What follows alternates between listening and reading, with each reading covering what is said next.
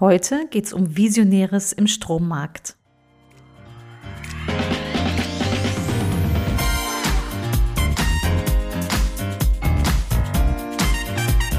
Herzlich willkommen im Podcast Chancen denken, wie wir die Zukunft leben wollen. Das ist Episode 67 Visionäres im Strommarkt. Ich bin Andera Gadeib, Digitalpionierin, mehrfache Unternehmerin und Autorin. Ich bin Expertin darin, richtig große Ziele zu erreichen, digital und analog. Immer mit dem Menschen im Mittelpunkt und für eine gute Zukunft. Wenn du wissen willst, wie du das erreichen kannst, dann hör hier rein. Danke, dass du die Zeit nimmst. Los geht's. Der Titel heute ist Visionäres im Strommarkt und äh, vielleicht ist dir aufgefallen, dass es eine kurze Pause gab im Podcast, so gar nicht angekündigt. ich habe hab noch mal ein bisschen sortiert, welche Themen ich eigentlich hier noch adressieren möchte und in den Fokus stellen möchte. Und dabei ist mir klar geworden, dass es so ganz große Beispiele braucht und helfen, um für sich selbst auch so ein bisschen einzusortieren, wo man steht mit seinen Themen und äh, vielleicht Inspiration mitnehmen kann von dem, was im Markt so passiert und was äh, Vorbilder oder einfach andere tun, wie sie es tun. Deswegen möchte ich hier immer wieder mal auch Beispiele geben, Aktuelles aus der Presse kommentieren und ähm, darauf eingehen, um da etwas mitzunehmen. Und diese Woche ist mir total ins Auge gestochen Elon Musk gleich zweimal. Ich sprach in der letzten Folge schon von ihm. Und zwar war die letzte Meldung, dass Tesla im Strommarkt angreift. Ebenso gab es die Meldung des Roboters, den er baut. Da gehe ich vielleicht auch noch mal drauf ein. Aber heute möchte ich mich mit der Vision beschäftigen, wie er den Strommarkt aufrollen will. Da läuten die Alarmglocken bei allen Klassikern, ob sie es zugeben oder nicht. Und ich möchte so ein bisschen von meiner Erfahrung erzählen, die ich mit Tesla gemacht habe über die letzten Jahre. Ich fahre jetzt bald sieben Jahre Tesla, verschiedene Modelle. Und tatsächlich haben wir seit wenigen Monaten ein Solarsystem auf dem Dach des Haus Maté von unserem großen, wunderschönen Bürohaus, beziehungsweise es ist ein, ein Büro- und Wohnhaus in der Aachener Innenstadt, ein altes Stadtpalais mit gut 1000 Quadratmetern Wohn- und Nutzfläche.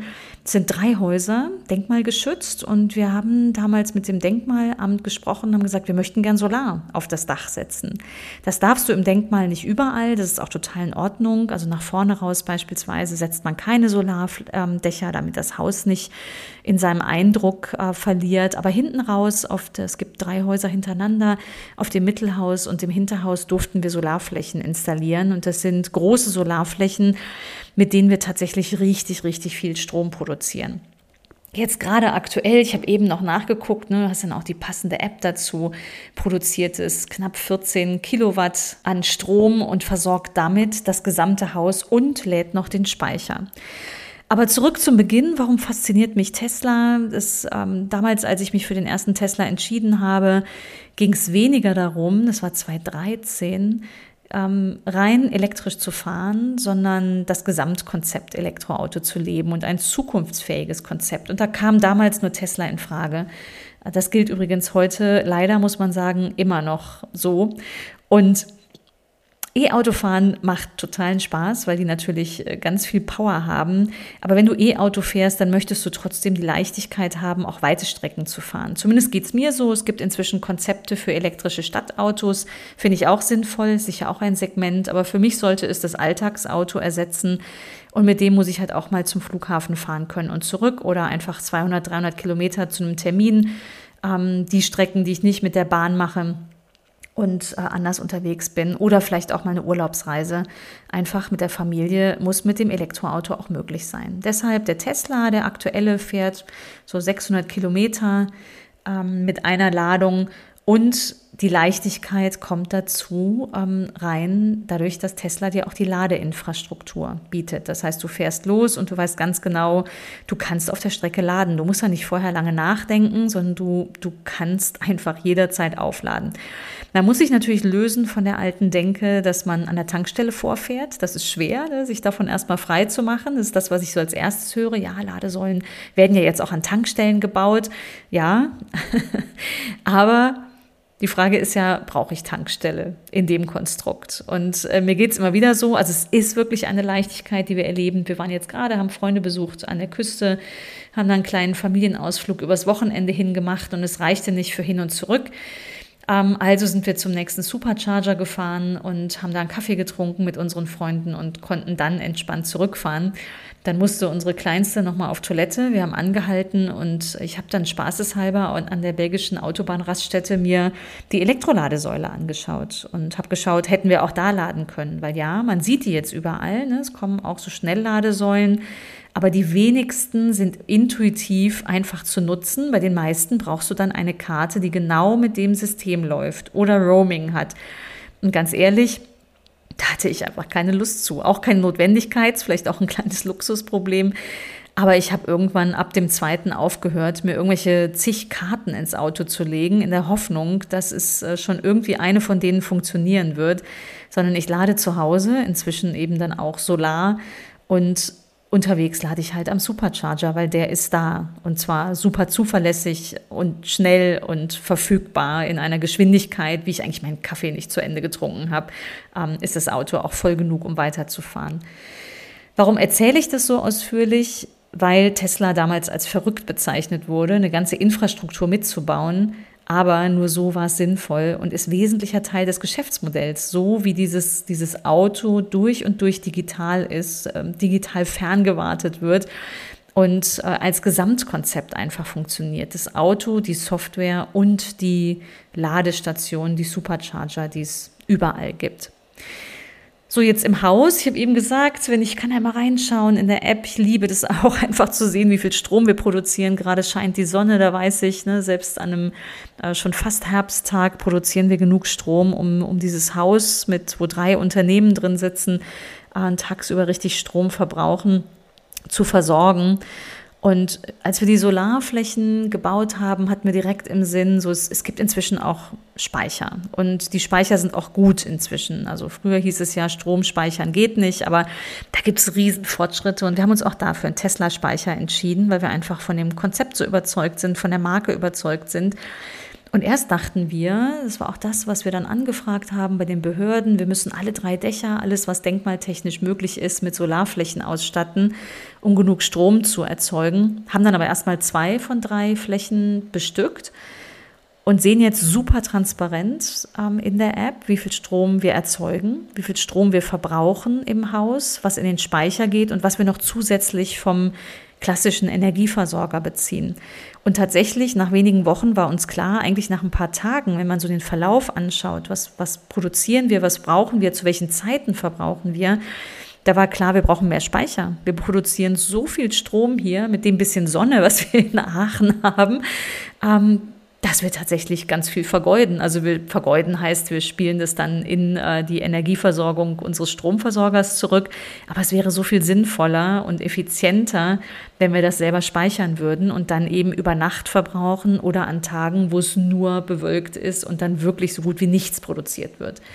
Auch die Aussage, dass bei Bewölkung kein Strom mehr produziert wird, ist eine Mehr heutzutage. Es reicht vollkommen und produziert eine Menge mehr Strom, als wir gedacht hätten vorher. Also wird der nächste Schritt sein, tatsächlich noch einen Speicher zu installieren. Das Spannende ist, dadurch, dass es transparent wird, wie viel Strom du verbrauchst, bist du auch viel bewusster. Es gibt da auch eine ganz spannende Studie zu, ähm, eine Siedlung in Holland. Die Häuser sind exakt gleich, technisch, technisch gleich ausgestattet und müssten also das gleiche verbrauchen. Und doch gibt es signifikante Unterschiede zwischen der einen Hälfte der Häuser und der anderen Hälfte. Der einzige Unterschied ist, dass die eine, die so weniger verbraucht, eine Anzeige im Flur hängen hat. Die sehen, wie viel Strom sie verbrauchen. Super spannend. So geht es uns auch in den ersten Tagen, wo wir also hier die App hatten, alles war installiert, der Stromspeicher lief. Haben wir abends auf dem Sofa gesessen, haben nochmal geschaut, produzieren wir noch Strom und haben festgestellt, verdammt, das ist ja mehr, als wir die letzten Tage hatten. Und mein Mann, mein Mann fiel ein, ich habe vergessen, die Kaffeemaschine auszumachen. wir sind ziemliche Kaffee-Junkies, also wir haben Barista-Maschinen ähm, hier im Haus am Start für, für das ganze Büro. Ja, und dann sieht man direkt, während wir sonst im gesamten Bürohaus über Nacht weniger als eine Kilowattstunde verbrauchen, was ich sensationell wenig finde, wenn die Kaffeemaschine dran ist äh, und an ist, dann ist es gleich zwei, dreimal so viel. Also hochspannend, was hier passiert. Und äh, die Meldung, die dann diese Woche rauskam, dass Elon Musk nun auch den Strommarkt angreifen will, ist so gesehen eine kleine Sensation. Denn die Idee ist nicht nur, dass man den Strom speichern kann, sondern dass man ihn auch verteilen kann. Und das ist das, was wir jetzt gerade wahrnehmen, weshalb wir den weiteren Stromspeicher installieren werden, anstatt ähm, noch mehr, vielleicht werden wir dann später auch noch mehr Stromfläche, also Solarfläche installieren, Photovoltaikfläche. Aber wenn nun ein Unternehmen wie Tesla hingeht und diese ganzen Stromspeicher miteinander verbindet, ähm, sprich den Speicher, den wir hier im Keller hängen haben. Es sind im Moment drei Powerwalls, das werden voraussichtlich vier oder fünf werden mit der Zeit. Alle, die Powerwalls installiert haben, Autos und deren Autobatterien, die ja auch richtig, richtig viel Power haben. Meiner hat 100 Kilowatt, das ist eine Menge. Ähm, und das dann digital miteinander vernetzt und dorthin leitet in einem, einem virtuellen Strommarkt, wo es gebraucht wird, zuspeist, uns einkaufen lässt, wo es günstig oder wenn es günstig ist das verändert tatsächlich den gesamten Markt. Das ist so eine sogenannte disruptive Innovation, so wie Elon Musk das schon im Automarkt geschafft hat. Ich glaube, heute sagt das auch jeder anerkennend, äh, während er früher noch für verrückt erklärt wurde und gedacht wurde, das, das geht niemals, muss man heute sagen. Spätestens mit dem Model 3 hat er das geschafft. Und das Gleiche deutet sich jetzt im Strommarkt an, weil wenn man das alles verbindet, dann entsteht ein wirklich neues, digital vernetztes System. Und das ist genau der Unterschied von Tesla. Ähm, dort wird digital gedacht, vernetzt gedacht im System, sprich das Auto, Solar, ähm, Photovoltaik, der Stromspeicher und die Stromversorgung in einem Netz. Und es ist komplett am Nutzen des Kunden ausgerichtet. Es ist mehr als nur der Preis pro Kilowattstunde sondern tatsächlich ein, ein komplett optimiertes System, der mir einen, einen echten Mehrwert bietet.